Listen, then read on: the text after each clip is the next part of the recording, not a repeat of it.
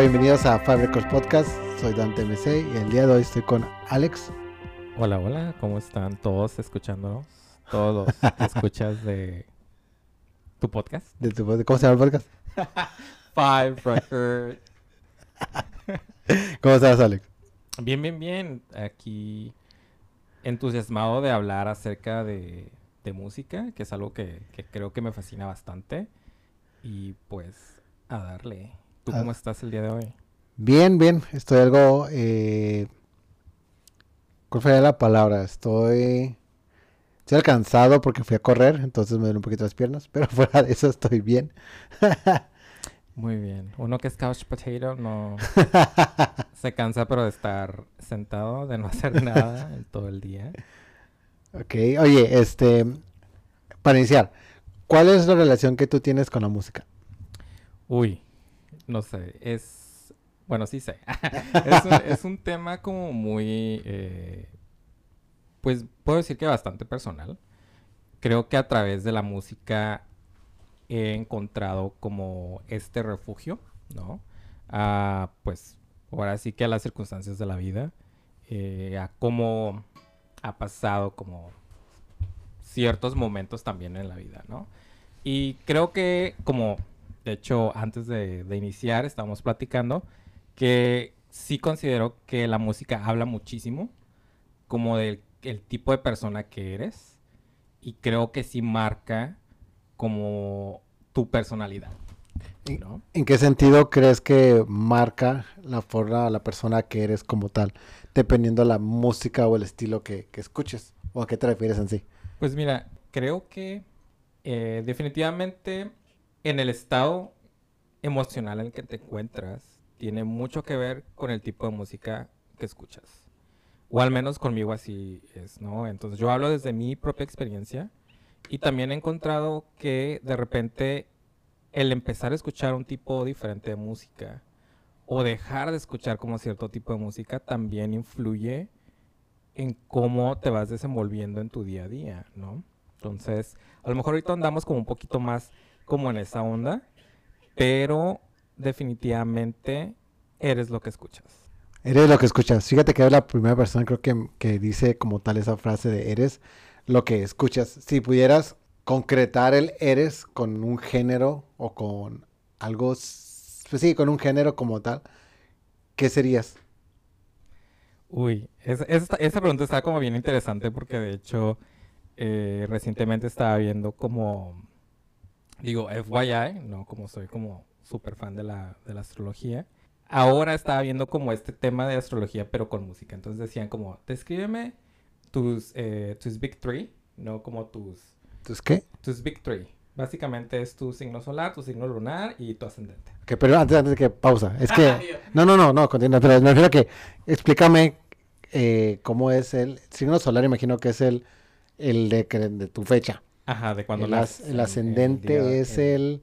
El ascendente es la hora en la que tú naces. ¿Y el lunar? Y la luna es, pues, en qué posición estaba la luna en el día que tú naciste, a la hora que tú naciste. Ok, Entonces, vale. eso se le conoce en, en el mundo de la astrología moderna como tus victory, ¿no? Tus tres vale, vale. grandes placements que determinan, entre comillas, como tu personalidad. Pero esto no es de astrología. No, no, pero para entrar al fondo, porque no, no lo sabíamos. entonces- Eh, me encantó mucho como ver un video que decían, no me digas tus victory, o sea, ahora dime tus, qué tres, qué tres eh, géneros musicales te describen, ¿no? Entonces tú dime, yo soy esto con ascendente en esto y, y luna en esto, ¿no? Pero de, pues de géneros musicales, ¿no?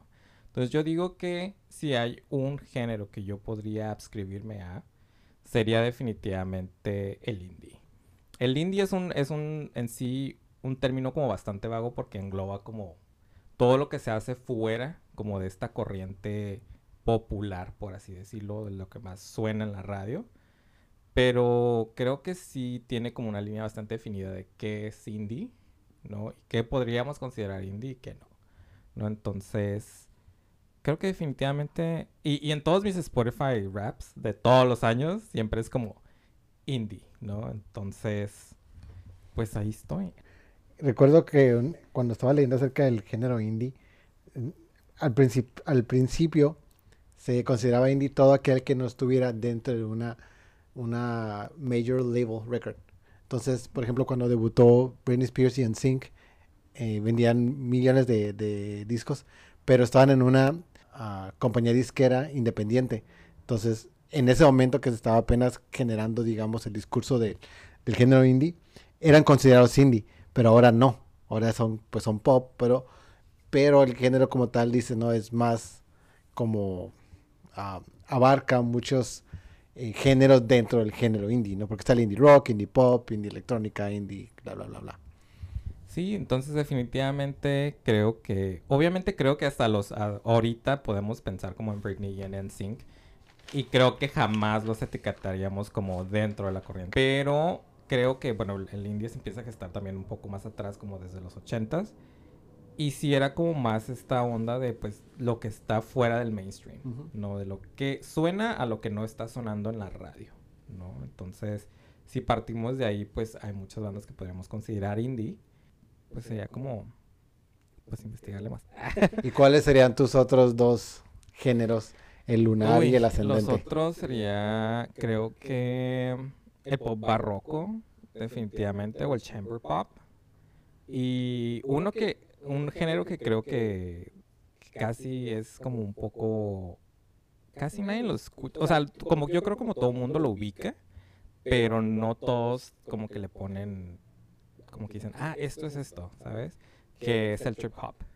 No, el trip hop de los noventas, eh, que unos lo conocen como acid jazz. De hecho, hay todo como un una historia detrás de ese label que se le puso, esa etiqueta que se le puso, porque no a las bandas de trip hop les gustaba como que les dijeran que eran trip hop, ¿no? Entonces, creo que esos son como mis, mis big three. Aunque el día de hoy casi no vamos a mencionar a lo mejor como al trip hop tanto, pero sí hay influencia, ¿no? Como en estos artistas eh, que tuvieron como su momento durante los 90, sobre todo, que utilizaron a este género naciente, por así decirlo, para pues producir sus propios discos, ¿no? Producir su propio sonido. Vale, ¿te parece? Entonces empezamos con el primero, que es el Sleeping with Ghost de Placebo. Placebo es una banda que creo que han traído seguido porque creo que Placebo tiene algo con los mexicanos, que creo que los mexicanos nos gusta muchísimo Placebo. Amen. Más que, digo, de todo Latinoamérica, creo que México, por alguna razón, pegó, ¿no? Eh, y recuerdo mucho el Sleeping Me Ghost porque creo que fue el primer disco que yo en lo personal compré de, de Placebo y que dije, ah, este, aquí empieza Placebo a ser mío. Ya todo el mundo, los que escuchan, saben que tengo un hermano mayor que me influenció en su música que muchas veces le robé discos y se volvieron artistas míos. Y Placebo fue uno de estos, que fue un disco con dije, ah, a partir de aquí Placebo es mío. Y sí, mi hermano dejó de escuchar Placebo porque ya no estaba en esa onda. Y yo seguí la cura, ¿no? Hasta Creo que el último disco también incluso lo escuché. Creo que incluso tiene mi canción favorita que es This Picture. Y Special Needs como es todo un rollo, ¿no? Entonces, cuéntame de, de Sleeping with Ghost de Placebo. Mira, y que es súper curioso, ¿no? Que lo mencionas porque yo creo exactamente como lo mismo respecto a que México abrazó a Placebo como súper cabrón, ¿sabes? O sea, todavía el día de hoy creo hacen conciertos en Ciudad de México y de que se les llena. Entonces, yo no, o sea, yo pues yo no nunca lo vi como de como de esa manera. De hecho, yo a Placebo lo ubico aproximadamente como a finales de los 90. Eh, me acuerdo mucho como en TV Azteca que pasaban como este top de música y de repente un día, ¿no? Viendo ese top, me topo con eh, el video de Pure Morning. Entonces, lo que a mí me, llamó la atención aparte del sonido, yo también, o sea, tenemos que tener en consideración que yo en ese entonces tenía 11, 12 años a lo mejor, no era tan como tan consciente a lo mejor de la música alrededor, pero me llamaba mucho la atención como ver a Brian Molko y decir, oye, es, es una, es como un, es un chico o es una chica, ¿sabes? Como no sabía qué era entonces para mí en ese entonces era algo como súper novedoso y obviamente pues tiene un background de nosotros como queers, de identificarnos a lo mejor con estas figuras como más andróginas, ¿no? Entonces yo a Placebo le pierdo la pista, escuché Pure Morning, ok.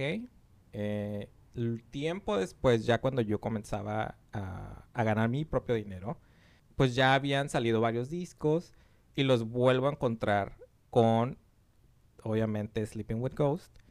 Y de hecho no fue el primer disco que me compré, el de ellos el primero que me compré fue el de Once More with Feeling, que es la recopilación de como de todos los discos que sale como aproximadamente creo en el 2004. Entonces, pero creo que ese disco en particular tiene como este sentimiento de longing, ¿no? Como este deseo de lo que ya no está, ¿no? Por eso, o sea, Sleeping with Ghosts, o sea, estás durmiendo con fantasmas, o sea, con tus recuerdos, con esas personas que ya no están. Entonces creo que como desde muy temprana edad, como que siempre he sido así, como bien de, de longing for something that never existed, ¿no? Como aquí extrañando lo que nunca ha pasado. Entonces, eh, marcó bastante como mi adolescencia, ya porque pues ya obviamente ya estaba un poquito más grande y ha sido como un disco creo que fue emblemático para ellos, ¿no? Pero caso curioso, no complacivo, es que de hecho mi disco favorito de ellos ya no es Sleeping with Ghosts, ¿no? ¿Cuál es ahora? Ahorita es su disco homónimo. O sea, el primer disco que sacaron, que se llama también Placebo, no es como superior en sonido porque la producción de ese, disco fue eh, muy DIY. Creo que es algo que puedes estar escuchando como muy, muy seguido y que no necesitas entrar en este mood como tan sentimentalista o tan de, ah, quiero, escucho esto y me duele, ¿no? O sea, no, es súper, súper digerible y creo que refleja muy bien como este teenage angst del cual hablaban ellos anteriormente. Y es un disco que todavía al día de hoy escucho, ¿no? Y creo que Placebo, gracias a Placebo he hecho amigos también. ¿Cómo es que una banda hace que creas o amistad con, otras personas. Cuando yo entré ya a la universidad, es, en una de las materias nos toca presentar o hablar frente a nuestro grupo, ¿no? De algo que nos apasionara o de una figura que fuéramos, pues, fanáticos. Entonces, yo hablo de Fiona Apple y uno de mis compañeros habla de Placebo. A partir de ahí fue como que, güey, o sea, ¿te gusta Placebo? Sí. Entonces de ahí nació como una amistad que todavía hasta el día de hoy sigue. Y gracias a esa persona descubrí también otros géneros de música. Pero es como una anécdota, ¿no? Y tengo otros amigos también que son a lo mejor de la misma edad. Él es más joven, eh, pero a otros amigos que también son de la edad y les fascina Placebo, ¿no? Yo ahorita ya casi no lo escucho. Eh, sus últimos discos te puedo decir que no los he escuchado, pero son una banda que realmente influyó bastante, ¿no? ¿Qué edad tenías cuando escuchaste el Sleeping with Ghosts? O que lo compraste más bien. Uy, pues tenía como que serían unos 17, 18 más o menos, que fue cuando empezó a sonar como también en la televisión. Bueno, sonar en la televisión, ¿no? O sea, Sí, porque mirábamos videos en MTV y en VH1. Exacto, entonces nosotros crecimos como muy con, con esa onda de ver los videos de las canciones, ¿no? Que creo que, no sé si hoy ya, bueno, sí se acostumbra, pero es como bien raro como de repente, a lo mejor con Spotify y todas estas plataformas de streaming, ya es muy raro como ver el video de la canción, ¿sabes? Como antes era como todo un suceso del making of, sí, sí, sí. y hoy es como muy raro, pero sí fue la primera vez que yo los vi en televisión. Bueno, que yo los veía en televisión y ahí los veía, ¿no? Cuenta que dices, ¿no? Que el, tenías 17 cuando, bueno, mirábamos la música en, en MTV, en VH1, de Legit. En Canal 3. En Canal 3. y cuando mirabas esta figura de Brian Molko, ya, digo, ya es diferente a cuando lo miraste cuando tenías 11 años, 17, que era la impresión que tenías de, pues ya, yo ya sabía que era dude, ¿no? Ya en ese entonces ya, ya los había estudiado, ya había leído toda la biografía. Y aún así creo que Tomo seguía apelando como a esta androginidad que existe, como siento que existe inherentemente entre nosotros. Hay algo de lo que, de lo que dice Brian Molko que a mí me gustaba mucho, con lo que me identificaba como en este punto, eh, eh, de hecho, esto lo explica, ¿no? Lo explica en, más adelante en un disco que se llama Mets. Ahí hay todo un, disco que es todo el behind of, ¿no? De la creación del, del, disco. Y habla como de estas cosas, ¿no? Y dice que él al inicio, cuando tenían esta figura de lo que ellos llaman el Nancy Boy, no como este persona amanerada o es Nancy Boy es una forma de referirse despectivamente a una persona, ¿no? A lo que hoy diríamos nosotros la palabra con J, ¿no? La palabra Claro. con M. Entonces, él decía, bueno, yo abrazo como esta palabra y te hago que tú dudes, o sea, en mi estética, yo la voy a hacer de tal manera que quiero que todos los hombres heterosexuales que me vean duden, ¿no? Como de, ay, güey, como que me llamó la atención, ¿no? Y que después se den cuenta que, pues, soy eh, un hombre, por así decirlo, y se cuestionen, como que, oh, me gustó y es un hombre, soy heterosexual, ¿sabes cómo? Entonces creo que esa parte, ah, me, o sea, esa parte es como algo que, que llevo como muy, como muy cerca, ¿no? Como que me gustaba mucho como esa idea, ¿no? De, pues, confúndelos, ¿sabes? Entonces creo que sí, y ahorita, y ahorita más como con la estética así como de pelo larguillo, como que a lo mejor de repente era como, ah, quiero ese corte que él tenía, pero tuvo que me quede, ¿verdad? Pero, pero sí. Y regresando un poquito a la música, eh, en cuanto a Sleeping Me Coast, ¿cuáles son las canciones que recuerdas que en aquel en- entonces eran las que o más escuchabas o las que más sentías una conexión con ellas? Creo que These Pictures. O sea, es una, es la, es el single que lanzaron, es eh, el video que salió, ¿no? Y creo que es, el, es la canción emblemática de, de, de este disco. Eh, la misma canción que le da título al disco, que es Sleeping with Ghost, eh, también es una canción buenísima. Y pues hay todo el disco, ¿no? Todo. Creo que a veces no tengo como una canción súper favorita. Ajá. Porque todas tienen algo, ¿no? Con lo que te identificas o de lo que te agarras. Pero pues, si queremos hablar de emblemático, pues This Pictures fue...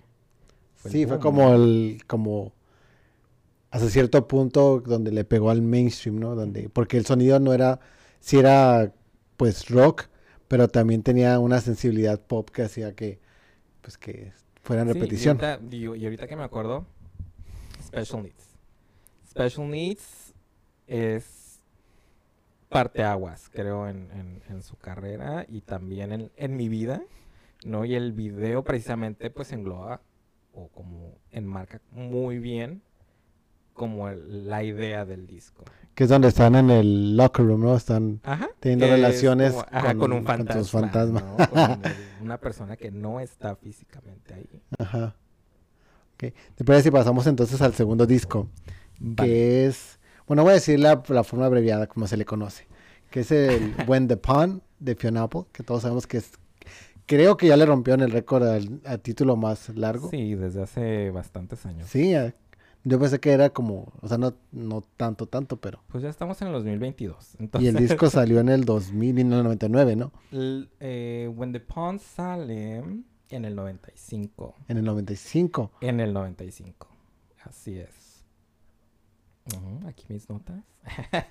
Yo tengo todo anotadito, amigos. Sí, sí, Eh, sí, por- sí te creo, pero estaba casi ver, seguro de que había... Estaba casi seguro aquí- que había salido en el 99. Sí, cierto, eh, creo que fue en el 99, porque Tidal sale en el 96 95, ajá. su primer, es su primer disco, entonces no puede salir antes. Exacto. Entonces vamos a hacer When the Pond. 99. 99. Ah, Sí. perfecto. Aquí yo Sí, tenía mala fechita. Entonces. Sí, no entendí. Bueno, ya que estoy aquí, el título es... Ah, no, está muy largo. sí, es, es todo un poema eh, que ella compone, que es muy bonito, de Sí. hecho. Pero sí, si quieren ahí por ahí buscarlo, When the Pond, De Fiona Apple. Fiona Apple. Así es. Y bueno, eh, Fiona Apple creo que... Creo que ese disco nunca, nunca lo había escuchado como tal. Solo como cuando pones shuffle y te aparece una que otra canción. Eh, pero es bellísimo, es hermoso. Suena muy distinto a la Fiona Apple de ahorita. Muy, muy distinto. Cuéntame de When the Pond. Mira, yo... Bueno, vamos a comenzar un poquito como con la historia de cómo conozco a Fiona Apple. Otra vez, Canal 3. Amigos, yo crecí Eh, con la televisión pública. Digo, tenía acceso a como a televisión de paga en casa de mis amigos y en casa de mis primos, pero yo crecí con Canal 3, ¿ok? Entonces, eh, por ahí del 2005, más o menos, se lanza Extraordinary Machines y con él el single que es Not About Love. Entonces ahí me traumo, me traumo con Fiona Apple. Eh, saca la Finakis, me parece un hombre guapísimo, ¿no? Entonces digo, ¿qué es esto? Eh, tiempo, bueno, entonces empiezo a seguir a Fiona Apple. Tiempo después yo ya, ya comienzo a trabajar. Y resulta que uno, una de las supervisoras con las que yo trabajaba era fan de Fiona Apple. Obviamente ella me llevaba pues ya varios años de diferencia, ¿no? Eh, hay que recordar, pues Fiona Apple lanza su primer disco en el 96. Estamos hablando que las personas que a lo mejor escuchaban o eran como muy fans de Fiona, pues ya en esa época ellos ya tenían pues a lo mejor sus 14, 15, 20 años, ¿no?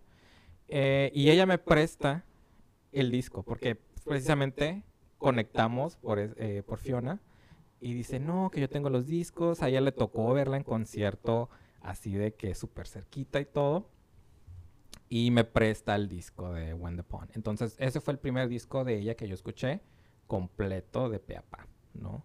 Entonces, pues estamos hablando de mis early 20s, en un, tiempo bastante eh, de encontrarme, bastante de crisis, y ese disco es visceral, ¿no? Ese disco es un disco que sale desde su entraña, y creo que perfectamente se amalgó como al momento en el que yo estaba, ¿no? Entonces, como todo este coraje, todo este, como esta fuerza que ella tenía, pues convertida ahora sí que en poesía, ¿no? Porque si algo deben de saber de Fiona es que, ah, bueno, como yo lo considero, la considero, para mí es una de las mejores cantautoras que existen. Sí, estoy totalmente de acuerdo contigo, totalmente. Su música, sus letras son poesía en sí. Sí, aparte la, bueno, leí la última entrevista que le hicieron en, creo que en el New Yorker, cuando sacó el Fetch the, Ball Cutters.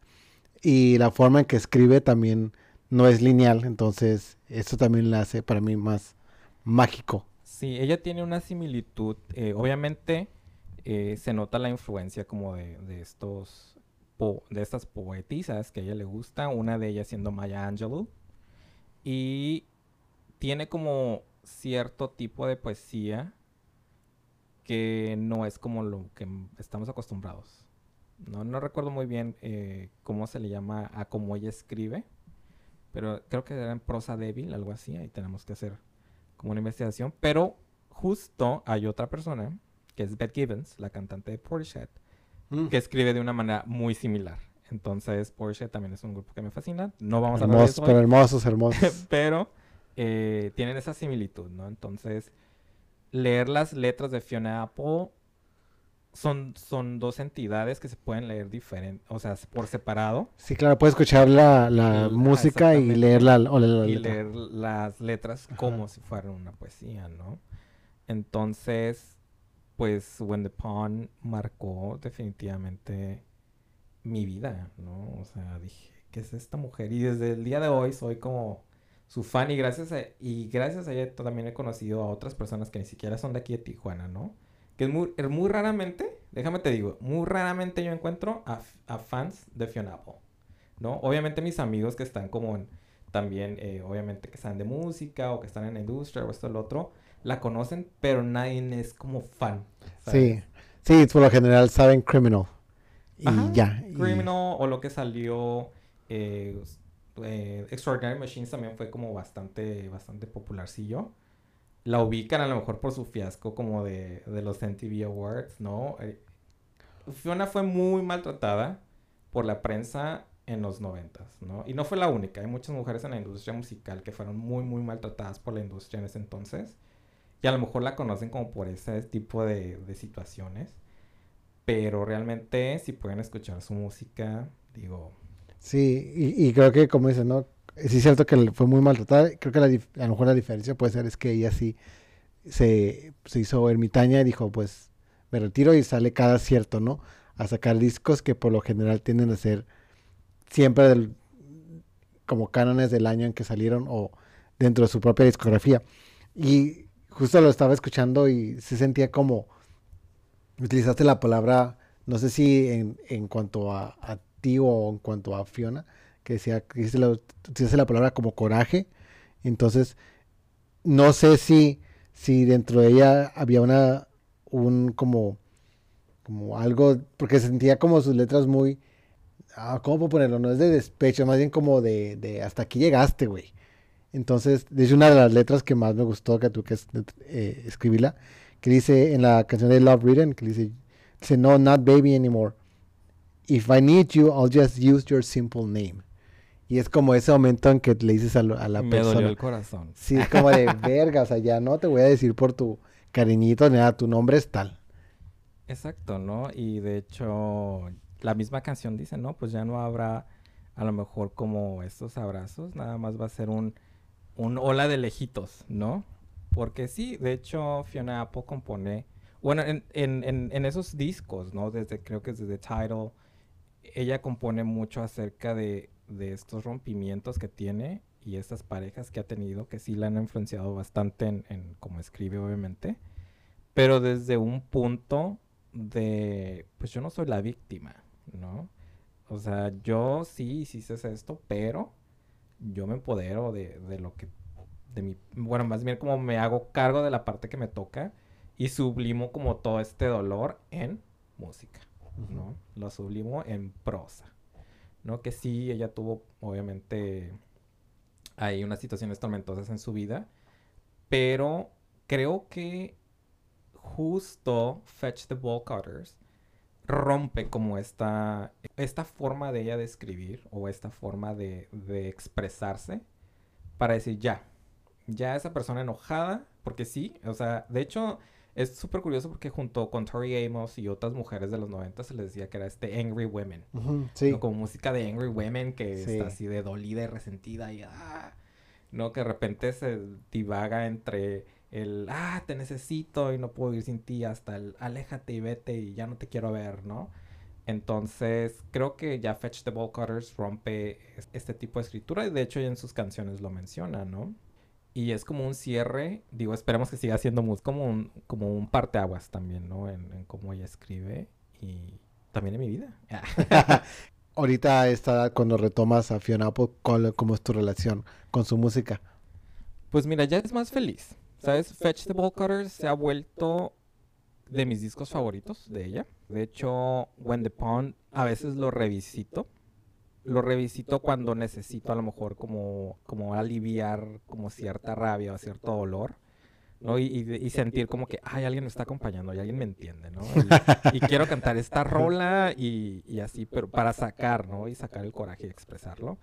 Pero en mi día a día te puedo decir que escucho más de Fetch Cutters, ya, ahorita. ¿Por qué? Porque es un disco ya mucho más maduro, que a lo mejor las rolas ya no son tan intensas como lo solían hacer, que son muy buenas, pero ya es otro mood.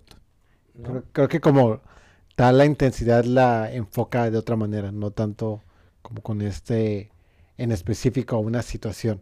A lo mejor ya es un poco más amplio su repertorio en cuanto a de lo que está tratando de decir, ¿no? Porque lo que sí noté, de diferencia de la escritura en, de Face the Ball Cutters a Went Pond, aquí se siente, bueno, en Face se sentía como más temáticas sociales y aquí es como personales.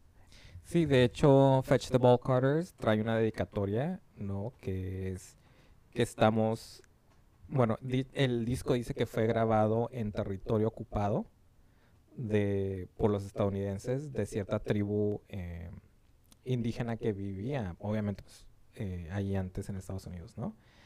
Y sí, tra- trata temas como más sociales, trata temas como de, ya más directamente como de abuso, eh, habla sobre el bullying que ella sufrió ya durante, como que te mencionaba en estos años, en los noventas, como eh, los famosos de ese entonces no querían juntarse con ella, ¿no? Porque pues ella era rara, ¿no? Ella no le gustaba lo mismo que le gustaba a todas y no, no iba con la corriente, ¿no? Como ella famosamente dijo, go with yourself en, MTV, en los MTV Music Awards. Creo que lo aborda ya desde una manera mucho más madura, como, bueno, pues yo en ese entonces era una joven y lo tomaba de cierta manera una forma inmadura, obviamente, y ahora pues ya eso pasó, ¿no? Y ya no soy a lo mejor como esa persona que, que solía ser. Y Fetch the Ball Cutters precisamente habla de agarrar las pinzas para romper las cadenas que te atan a lo que te está haciendo que te duela o, o a tu pasado a lo mejor doloroso, ¿no? Y como déjalo ir. Ok, Y bueno, utilizando esa frase que dices, ¿no? Ese, del pasado, dejarlo ir, pues no hay banda que me haya dejado ir más su pasado que los, este, los miembros de, de The Smiths, que literalmente nunca se van a juntar. O sea, No. nunca, nunca, ellos no sonaba, ellos nunca se van a Amigos juntar, se odian. se odian. Y entonces el, pasamos al número 3, que es Strange Ways, Here We Come, de los Smiths. Y fíjate, justo antes de que, de que empezáramos, me hiciste un comentario, ¿no? Que se me, como que me, se me quedó ahorita que, dijiste que no eras muy fan de los Smiths. Y la verdad es que recuerdo que cuando puse play a este disco, fue el primero que escuché de la lista, fue porque siempre pensé que era un Greatest Hits. Siempre que miraba la cara decía, es un Greatest Hits. ni siquiera la portada, pues ni siquiera lo revisaba ni nada. Y cuando lo vi, dije, no, e- es el, si me equivoco, si no me equivoco, perdón, es el cuarto disco. Y entonces dije, ah, este es el cuarto disco de los Smiths. Y ya le puse play y ya pues salieron varias canciones que ahí, pues ya son muy conocidas, ¿no? Creo que su música llega a, pues, a marcar toda una generación, pero también marca de nuevo, creo que nuestra generación como tal, como que hay una- un revival, por poner una palabra, de, lo, de la música de los Smiths en nuestra época. Y Bueno, hablamos de los 90, porque nos dices nuestra época y suena como, no sé. No, ya- ya hablaba- ya hablaba como- No, no, bueno, así es, no. Pero pues ya Pero ya pasaron son, ya 30 son 20 años de los ah, 90. Yo dos- digo, ah, los 90 sí, no, pues hace No. como 10 años. No, son- amigos. Yo hablaba de los 2000, porque en el 2000... Ah, bueno. Pero pero también ya son 20 años. Y yo recuerdo mucho que, que cuando conocí a los Smiths en la universidad, también como que empezaba a ver que toda la gente, bueno, toda mucha gente, y no solamente de mi carrera, de otras carreras, perdón, estaba también encontrando, reencontrando, perdón, la música de los Smiths, ¿no? Cuéntame de Strange Ways, Here We Come, de The Smiths. The Smiths me ha acompañado, bueno, eh, me ha acompañado durante mucho tiempo. Bueno, dato curioso, este disco es su cuarto disco, pero fue el disco que salió después de que la banda ya había terminado. Entonces, meses después de que ellos ya se separan, sale este disco. Creo que es emblemático por esta parte, ¿no? De que es, es un disco que sale después de que una banda ya rompe. Y es un disco que también llega a cambiar o se intentaba cambiar el sonido que anteriormente The Smiths tiene. Entonces, por eso muchos, muchos críticos de The Smiths o mucha gente que les gusta dicen, ay, como que este disco, como que no es mi, no es mi más favorito, ¿no? Como que no es mi favorito porque ya no suenan a lo que sonaban. Y sí hay una, un porqué. Entonces Johnny Marr empieza como a querer cambiar este sonido de Smiths a lo que se iba a enfocar otra cosa. Entonces, quién sabe qué habrá sido de los Smiths si hubieran seguido, ¿no? Quién sabe que habrán tocado a lo mejor New Metal en los 90. Quién sabe, ¿no? ¿Quién sabe? Qué bueno que no lo vamos a Qué averiguar. bueno que no, qué bueno que tienen un buen legado. No, sí, no quería que... ay, así como otras bandas, de, ah, pues ya ni las escucho ya, porque sus discos no me gustan. Como placebo. Exactamente. uh, shade. Entonces, bueno, a los Smiths yo los conozco, de hecho, por creo, este programa, creo que todos de la generación lo conocen, que es Charm. Embrujadas. No, hechiceras. El intro de la, de la, de la serie es How Soon Is Now, de, de Sí, los cierto, Smiths, sí, que la canta otro grupo, ni siquiera, bueno, no es, no es la canción de los Smiths, es un cover. Y ahí fue cuando yo por primera vez creo que los... Yo, ah, esta banda así, pues los Smiths, eh, ahí por los 90. Pero pues otra vez yo también estaba como más chiquillo, entonces no le di mucha, como mucha importancia. Tiempo después, hay un grupo del cual no, no hablamos, pero que también ahí medio me marcó, que fueron las Tattoo. ¿no? No. Entonces, todo chico de principios de los 2000 y que se cuestionaba su sexualidad, creo que se identificaba con estas rusas disque lesbianas, eh, ¿no? Que llegaron a romperla y pues ellas hacen un cover de How Soon Is Now.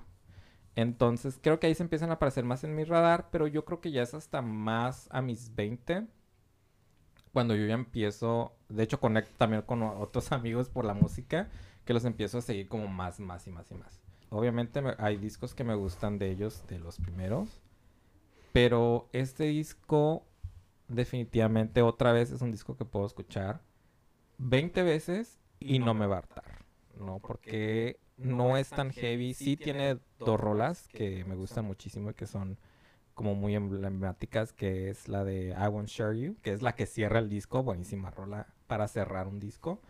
Y Last Night I Dreamed That Somebody Loved Me, ¿no? Que es así como un anthem de, de oh, anoche soñé que y apareció y ya no era realidad, ¿no? Creo que esos, esas canciones son como súper emblemáticas del disco. Pero mi fab, así de que puedo escuchar, sobre todo en el, en, en el sentido musical, no tanto en las rolas, porque, bueno, no tanto en las letras, ¿no? Porque también hay que reconocer que Morrissey también es uno de los más grandes autores de letras que existen. Hmm. Perdón, exacto, sí. Al, al César lo que es del César, la manera en que la literatura influyó en Morrissey se nota bastante en la manera que él escribía, ¿no? Entonces hay como hay una temática, ¿no? de que yo me fijo muchísimo en la letra de lo que escucho. Entonces si la letra me atrapa, va a ser algo que voy a recordar muchísimo, ¿no? Y, bueno, ahorita que mencionas eso de que Morrissey está influido por, la literatura que consume, eh, ¿qué es lo que tienen ahora sí las letras de los Smiths como tal que a ti te jala y que te dice, ah, de aquí soy? Creo que es el, el, el modo sarcástico, esta manera de dar una cachetada con guante blanco, insultarte de una manera bastante eh, florida, ¿no? Como la inteligencia de Morrissey para escribir era, no sé, a mí me, me, me asombra bastante, ¿no? Como esta crítica como ácida que tenía hacia la sociedad en la que él vivía creo que es algo que es muy pocamente se le reconoce. Ya no es el mismo, ¿no? El ya el Morrissey de hoy no es el Morrissey de los Smiths. Y sé que muchos lo odian. Pero sí tenía como esta crítica, ¿no? Hacia lo que estaba pasando en, en ese entonces en Inglaterra. Pero creo que es su, en, como este genio o este wittiness, como muy witty para escribir. Fíjate que que te estaba escuchando, recordé un poco que más en el sur. Aquí sí, pero me ha tocado ver más en el sur, en la, en la ciudad de México, que los Smiths son igual o más queridos como Placebo. Que Jesucristo. Que Jesucristo. es que una vez recuerdo que leí una columna que decía, ¿por qué los mexicanos aman tanto a los Smiths?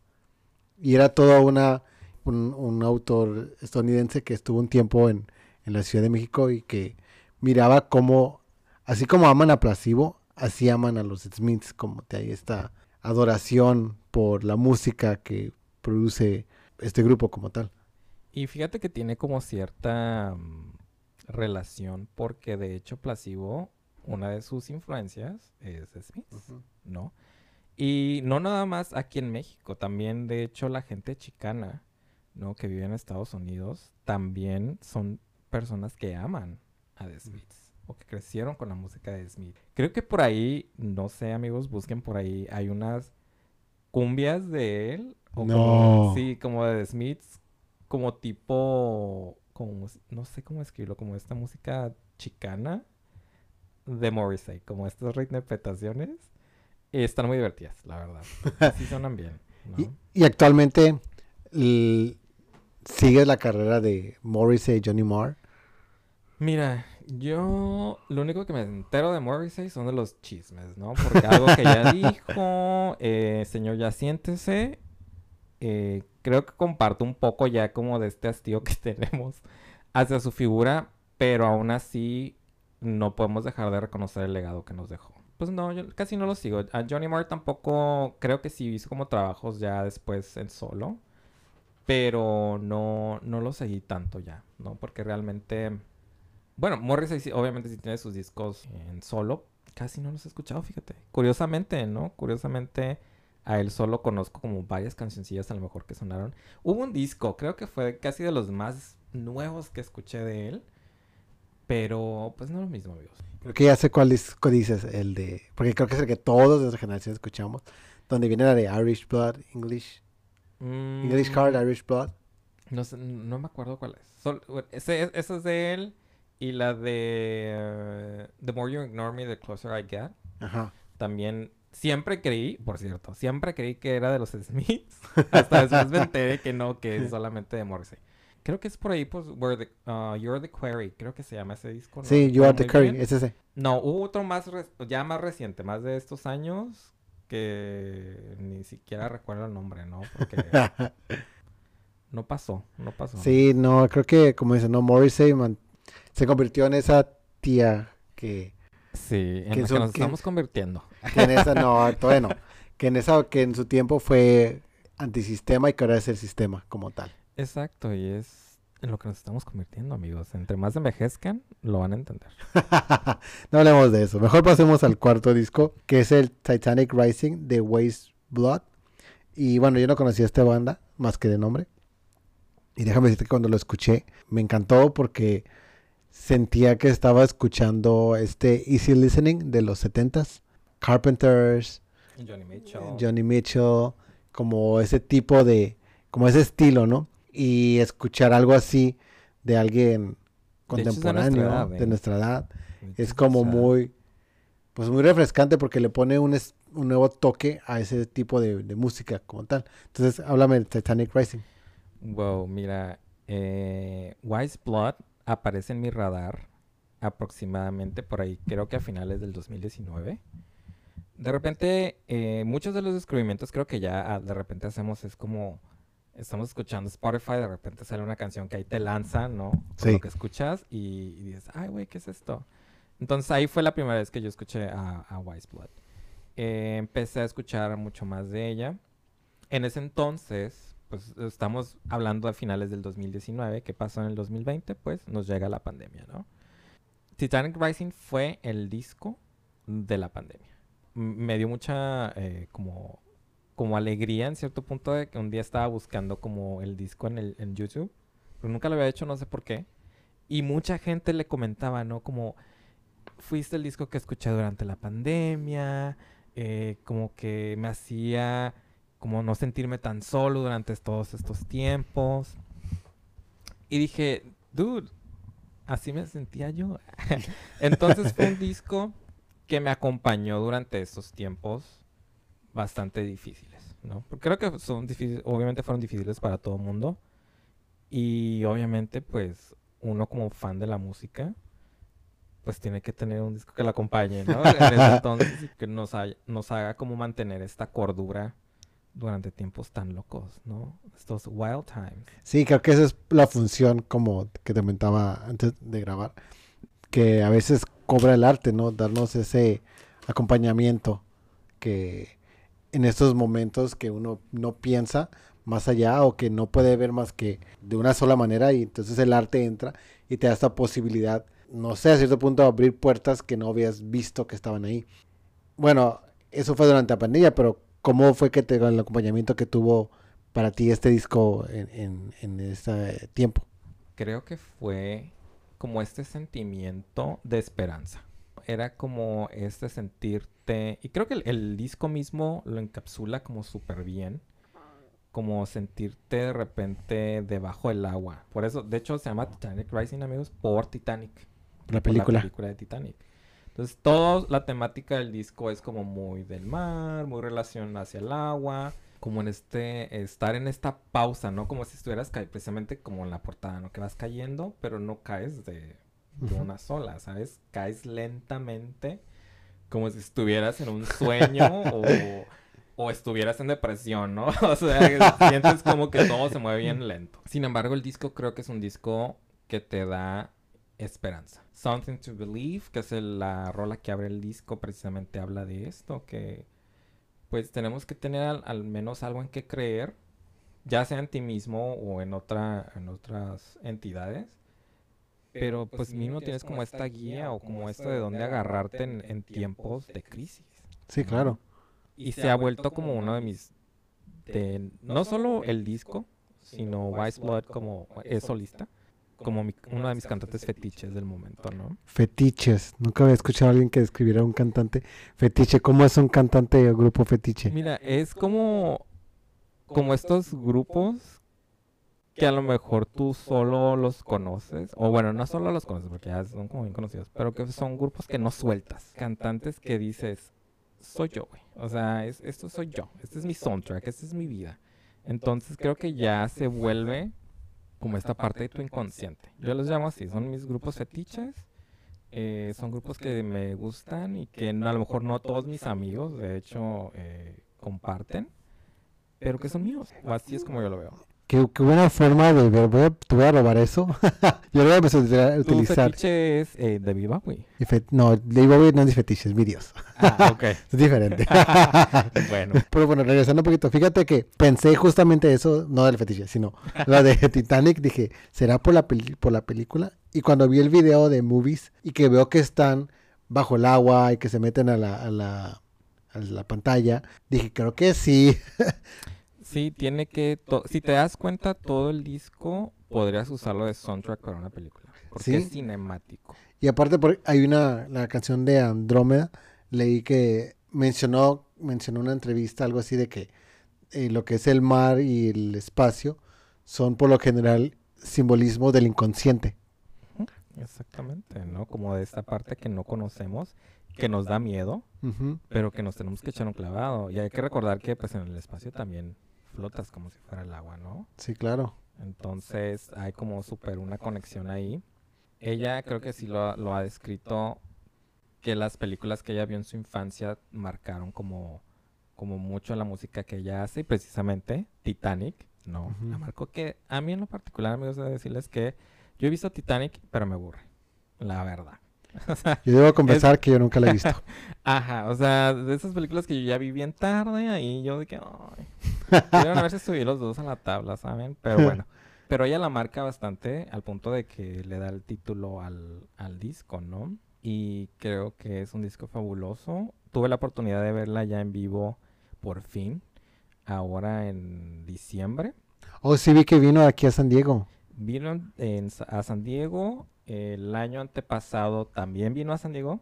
De hecho, pensé que no iba a ser eh, otra, otra, otra fecha en San Diego. Ahora recientemente, después se abrió la fecha. Porque ya había comprado mi boleto para ir a Los Ángeles a verla.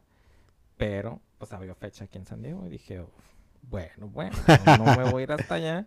Que allá era con orquesta, ¿eh? El, el concierto que iba a dar. ¿Fuiste también a Los No, no Ángeles? fui. Ah. No, amigos, vendí el boleto. Estaba, yo no podía por cuestiones de tiempo. Pero fuimos el primer concierto de la- del nuevo disco. Y, y justo lo mencionó que éramos como sus ratitas de laboratorio porque era la primera vez que tocaba el nuevo setlist. ¿no? Wow. Entonces estuvo, estuvo muy bueno y me llevé a dos amigos. Uno un de ellos no casi no la había escuchado mucho y quedó impresionado de verla en vivo porque en, en vivo canta como canta en el disco, ¿saben? Entonces también vocalmente es muy prodigiosa y creo que está haciendo y ella también lo ha dicho, ¿eh? Hasta en, en- en ciertas entrevistas que no hace lo que los otros están haciendo. La- lo cual a veces lo pongo en tela de juicio, pero así es como ella lo percibe, ¿no? Y, y ahorita que mencionas los conciertos, ¿qué tan importante es para ti ver a un artista en vivo? Uy, pues mira, creo que es como el, el, um, el verlos en vivo hace, produce dos cosas. O los amas más, o dices, ¿sabes qué? La neta, te rompen la ilusión que tenías de escuchar una cosa grabada, ¿no? Te lo puedo decir porque sí me ha pasado con grupos que he visto en vivo y que digo, no, no la Sí, sí, sí, ¿no? me ha pasado. Perdón. Oh. Eh, No, bueno, aquí ni siquiera la mencionamos, ¿no? Pero, eh, por ejemplo, a Lana del Rey la he visto en vivo y muchos la odiaban y yo dije, dude, sí la da. Sí, la, Ah. sí, también la vi en vivo y sí sí canta. la da. No, no fuiste al mismo concierto donde tocó de que ha salido. No, a mí abrió Hole. Ah, oh, hijo, pero ya no está corny. Ah, pero eso fue hace, hace varios años ya. Courtney, otra mujer maltratada por la industria, sí, definitivamente. totalmente. Eh, ese sería un buen tema de, de otro, de otro, de Mujeres maltratadas de, de- por la industria. Exacto. Em, entonces, verlos en vivo creo que o hace o rompe la ilusión. Entonces, Sí, a Fiona sí. Apple ya la vi en vivo, gracias al universo, porque tampoco suele ser muchas giras. Pues a Wise Blood por fin la vi. a Per- bueno, ahorita vamos a hablar del otro grupo también, ya los vi en vivo. Entonces, pues es lo que más, no sé, me encanta. Siempre me lo regalo para mis cumpleaños, como, ay, mi cumpleaños, va a regalarme un concierto. Entonces, ya saben, no, si me quieren regalar algo, regálenme boletos. Para ir a ver a Para mí también, ¿eh? ya saben. Todo el mundo que conoce también sabe que... agosto, que conciertos. septiembre, ay, No, a mí todo el año, ¿eh? No, no mi cumpleaños, no, cualquier día, no importa. Bueno, ahorita que pasamos al último disco, que es el de Perfume Genius, Perfume Genius. Ugly Season. A este grupo conocí a la famosa que es hace dos años. No, hace dos años salió una canción muy... que era... On the floor. Ajá, On the Floor, creo. Ok. Era la canción que yo conocía. Y la que hicieron con los JJS. Uy, muy buena rola, ¿eh? Muy, muy buena rola. Nunca les había puesto play por alguna razón. Es solista, pero nunca le había puesto play por alguna razón. Entonces, cuando lo escuché, realmente no sabía qué estaba esperando y realmente no supe qué es lo que estaba pasando porque mm, se me hizo muy como experimental, por poner una palabra. Así incluso tiene una canción dentro del disco que se llama Pop Song, como no sé si está burlándose Nada o pop, no se está burlando, como, ah, que están, quieren otra, lo- yo lo sentí como, quieren otra on the floor, aquí les da una, ¿no? Pero digo, es la primera vez que los escucho y sí me quedé, como a diferencia de Waves, pues es un, sí es un grupo que creo que tengo que volver a ponerle atención para digerir O escuchar otro disco. ¿eh? o escuchar otro disco, ¿no?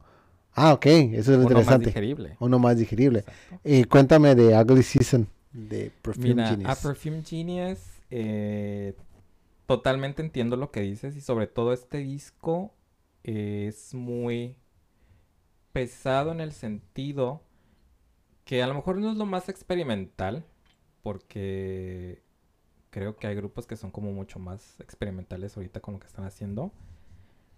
Pero no es un easy listening, ¿sabes? Como que no todos agarran el rollo porque hay un concepto detrás del disco. Pero cuando lo entiendes, puedes ver la obra de arte que ese disco es. Entonces, este juego de los silencios, ¿no? De canciones que a lo mejor sientes que no está pasando nada, pero si le pones atención está pasando, ¿sabes? Sí, Y, y de hecho el disco comienza como con esa vibra, ¿no? De repente un poco lenta, rolas muy, eh, con voces muy eh, quebradizas. Eh, pues también es la forma en que él canta, ¿no? También un poco como muy visceral, de repente, y parece que se está aguantando el gritar. Y de repente llega Pop Song y ya empieza entonces a ver un, un, un pico en, en la Sí, sí, como que empieza a subir. hasta terminar en Hellbent, que es una canción así que ruido por todos lados y termina en Se nota que es pues casi puro pianito, ¿no? Entonces me gusta muchísimo como esa esa idea de comenzar desde abajo, subir y luego volver a bajar, ¿no? Y bueno, este disco eh, salió el año pasado, entonces es reciente tu acercamiento a, a- no tal vez al grupo, pero al disco como tal. ¿Qué es lo que sucede o qué es lo que tiene este disco que, aunque sea muy reciente, se convierte en uno pues importante? Sí, el disco sale como por ahí más o menos de junio del año pasado.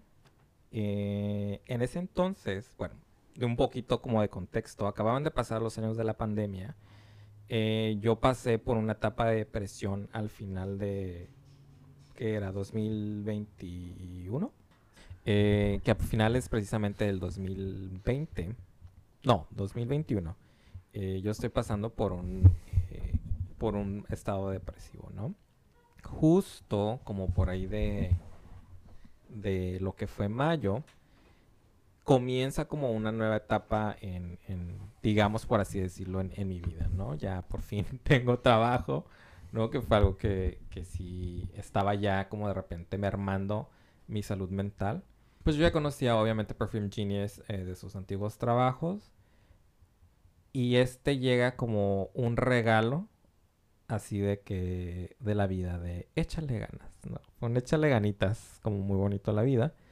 Y creo que siempre es como muy, em- bueno, al menos para mí es como muy de celebrar cuando tus artistas favoritos sacan un nuevo disco. Sí, claro, totalmente. Entonces fue como un, ah, comenzamos un nuevo capítulo en la vida y a ese capítulo llega este disco, ¿no? Entonces, pues si te das cuenta es un disco como otra vez lo estaba mencionando, empieza muy lento, luego tiene su pico y vuelve a bajar, ¿no? Sí. Y que fue como muy 2022 para mí. Entonces comencé como muy lento en los primeros meses, hubo meses muy buenos y otra vez volvemos a bajar, ¿no? Pero ya no bajamos de la misma manera en la que comenzamos. Entonces, creo que esa parte de, de cómo puede variar algo, tanto o cómo puede cambiar, eh, pero al mismo tiempo tener una cohesión y ser parte de un mismo proceso, ya sea musical o personal, ¿cómo puede ser, pues, bello, ¿no? Y lo del disco, ¿cómo se llama? Ugly Season, que es básicamente el concepto de encontrar lo bello en lo grotesco, encontrar lo bello en lo que no posiblemente lo puedas ver a simple vista, ¿no? Entiendo el por qué necesitas escucharlo más de una vez, porque también a mí como fan de él me pasó, pero entre más lo escuchaba, más encontraba esa lógica. Ahorita que mencionas la, situación en la que te, que te encontrabas, perdón, y justo entra, llegaste, ¿no? Con hasta el título, ¿no? Ugly Season, ¿no? ¿Cómo fue para ti el encontrar como ahora sí que uno de tus artistas favoritos, eh, justo en el momento donde estás pasando por esta situación, saca un nuevo disco que se convierte en un acompañamiento? ¿Cuál, fue, digamos, ahora sí, tu reacción al recibir, digamos, por decirlo, este, utilizar una palabra o una frase muy este, utilizada actualmente, este regalo del universo que te está dando como, como, ah, mira, justo ahorita me llega este regalo. A ver, repite tu pregunta. o sea, ¿cómo... Me perdí una textura. Me perdí. Sí, eh, divagué, ¿viste? O sea, ¿cómo, ¿cómo, fue tu reacción al recibir este regalo, digamos, del universo? A, a que de un artista, tus artistas favoritos, te diera justamente este álbum con el título Ugly Season? Pues fue como... Bien, yo no suelo ser muy efusivo, como yo, yo grito por dentro, ¿no? Yo soy de las personas que me vas a ver así como, pero estoy gritando. Eh, entonces creo que fue bueno, y también fue algo que disfruté en soledad, porque eh, no tengo amigos que sean fans de Perfume Genius. Entonces no podía como irle a contar a alguien de repente como a lo mejor otro artista, ¿no? Que, que tengo de que, hey, ya va a sacar disco y el otro, ah. Sino que el, el, proceso lo viví, pues yo nada más, ¿no? Así yo bien feliz porque ya había sacado, pues, del nuevo disco y yo ya tenía trabajo y todo empataba, ¿no? Pues creo que así lo recibí. Y aparte también como con este nuevo entendimiento de, de lo que, de lo que era el, el pasar por una ugly season y encontrar la belleza en él. Que a veces, bueno, la facilidad que tienen los artistas, una facilidad a lo mejor, el talento más bien, la habilidad, talento de los artistas de agarrar algo, una situación fuerte, fea o, mala, por poner una palabra, que no sea negativa, y transformarlo en algo que a lo mejor no sea digerible, pero o no sea este del todo bello, pero que provoque una reacción que te haga decir como que, órale, ¿qué está pasando aquí? ¿Qué me está generando? ¿Por qué me está incomodando? Porque hasta cierto punto, como dicen, el disco no es algo, no es un, vaya, no es una Adele que lo vas a escuchar y dices, ah, ya, entiendo, ¿no? Sino es algo que vas a estar... escucho Adele, eh, amigos. ¿Eh? yo, yo no escucho Adele. ¿Quién es Adele? ¿Quién es Adele? Pero sí es un disco que te hace, que a mí la persona me puso a cuestionar como, a ver, ¿qué, qué, qué está pasando? ¿De dónde viene esto? ¿Qué está utilizando? cuáles son las letras de esta canción. Eh, por ejemplo, en Spotify sale eh, la de Helpen, es el video que sale son puros, yo infiero que son puros homosexuales bailando, este, pero es como una situación de rave noventera, pero hay hasta cierto punto un hombre en calzones de cuero, entonces te hace cuestionar cómo es, ¿no? ¿Cuál es el concepto detrás de esto que te está llevando a que y que creo que eso es lo que es eh, arte, entre comillas, ¿no? Como algo que te hace cuestionarte y que te hace decir, parar un poco reflexionar, ¿qué es esto que me están dando? ¿Y qué hago con lo que me dieron ahora? Porque ahora que lo tengo y no es como que, ay, ya lo puedo olvidar, no es como, bueno, no, me están regalando esto y cómo puedo meterlo en mi vida para que ahora sí lo entienda o sea parte, o lo sé yo, o qué lección me quieren dar, ¿no? Sí, definitivamente. Eh, de hecho, eh, si tienen la oportunidad, busquen en YouTube el video que se hizo del disco, porque hay un video completo de todas las canciones, se llama Pygmalion, sí, Pygmalion, Ugly Season. Eh, hay un concepto detrás que, de hecho, el disco se, se gesta mucho antes, junto con otra chica que es eh, bailarina de danza contemporánea. Y como que le compone, le pide como que componga esta, unas partes para ella interpretar con la danza. Y después eso, pues ya nace la idea de crear todo el disco, ¿no? Y por eso, si ves esas partes que veías, a lo mejor eran un poco de danza contemporánea o que de repente tú, que es como muy, pues no tiene, pues, yo no soy eh, conocedor de, de, ese tema, pero de repente es como, pues lo que sientas, ¿no? Ahí, muévete como lo que crees que estás representando esto, ¿no? Y creo que tiene como pues todo ese trabajo artístico detrás, ¿no? Por eso es que les comento que para mí es una obra de arte completa, tanto visualmente como em, pues la representación simbólica de lo que es Perfume Genius, porque de hecho sí el video tiene como bastante simbolismo, el mismo nombre, ¿no? El Pygmalion tiene como un simbolismo detrás. Entonces, es un disco que tienen que escuchar eh, tres veces. ¿no? Faltan dos. sí, y si no le agarran la onda, pues váyanse a sus trabajos más, más digeribles. Eh, Set My, Life on uh, My Heart on Fire, que es el, el, anterior, creo que es uno muy digerible, muy romántico, eh, muy bonito también. Y después de ahí, escuchen a lo mejor eh, Too Bright, que tiene rolas entre bonitas, rolas entre más experimentalonas. Eh, de hecho, dato curioso, Adrian Utley de Portishead trabajó en ese disco también. Okay. Eh, y luego sáltense ya a ver eh, Ugly Season para que se aclimaten un poco a, a, lo que a lo que es. O sea, tiene como toda una trayectoria, digamos. Sí. De cuan- en- no me refiero a como a la... cuatro, cinco discos. Ok. Este... Sí, creo que no, no, no formulé bien, formulé bien esa pregunta. Luego es la forma en que los mencionaste es como... Como, poner- como, como ese punto, un orden para poder llegar a, a, est- a ese trabajo y que sea digerible. Eh, sí, es un orden que yo me inventé, o sea, no está nada escrito. Yo como fan que he escuchado los discos anteriores, obviamente yo reconozco eh, el patrón de decir, ok, este disco está mucho más pop, este disco está un poquito más experimental, este disco así, ¿no? Entonces, así, se los pongo así porque siento que de esa manera van a digerir mucho mejor lo que viene después, ¿no? Porque no te va a poner un un disco súper experimental, que a lo mejor, como dices, no sabes lo que está pasando, cuando te puedo dar a conocer al artista desde un punto un poco más, más, accesible, más accesible y lo entiendas y digas, ah, ok, suena cool. Entonces ya me predispongo yo a escuchar algo que a lo mejor es un tanto diferente del mismo artista, ¿no? No Vale, sé vale. si Sí, sí. como en la Sí, sí, idea. sí, sí. Sí, es como utilizando como una, Sí, un una- artista, una- digamos, como... Una vía fácil. No, no, no Ajá, fácil, es- un acceso que todos pueden caminar. Claro. Eh, oye, Alex, antes de cerrar, actualmente, ¿qué es lo que estás escuchando?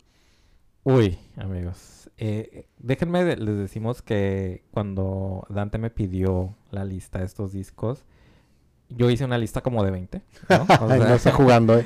y no, sí, no estoy jugando. eh, fue como bien difícil de repente condensar todo solamente en, cinco discos para mí. Eh, ahorita estoy escuchando muchísimo a Sudan Archives. Es una chica eh, norteamericana. Su disco es maravilloso.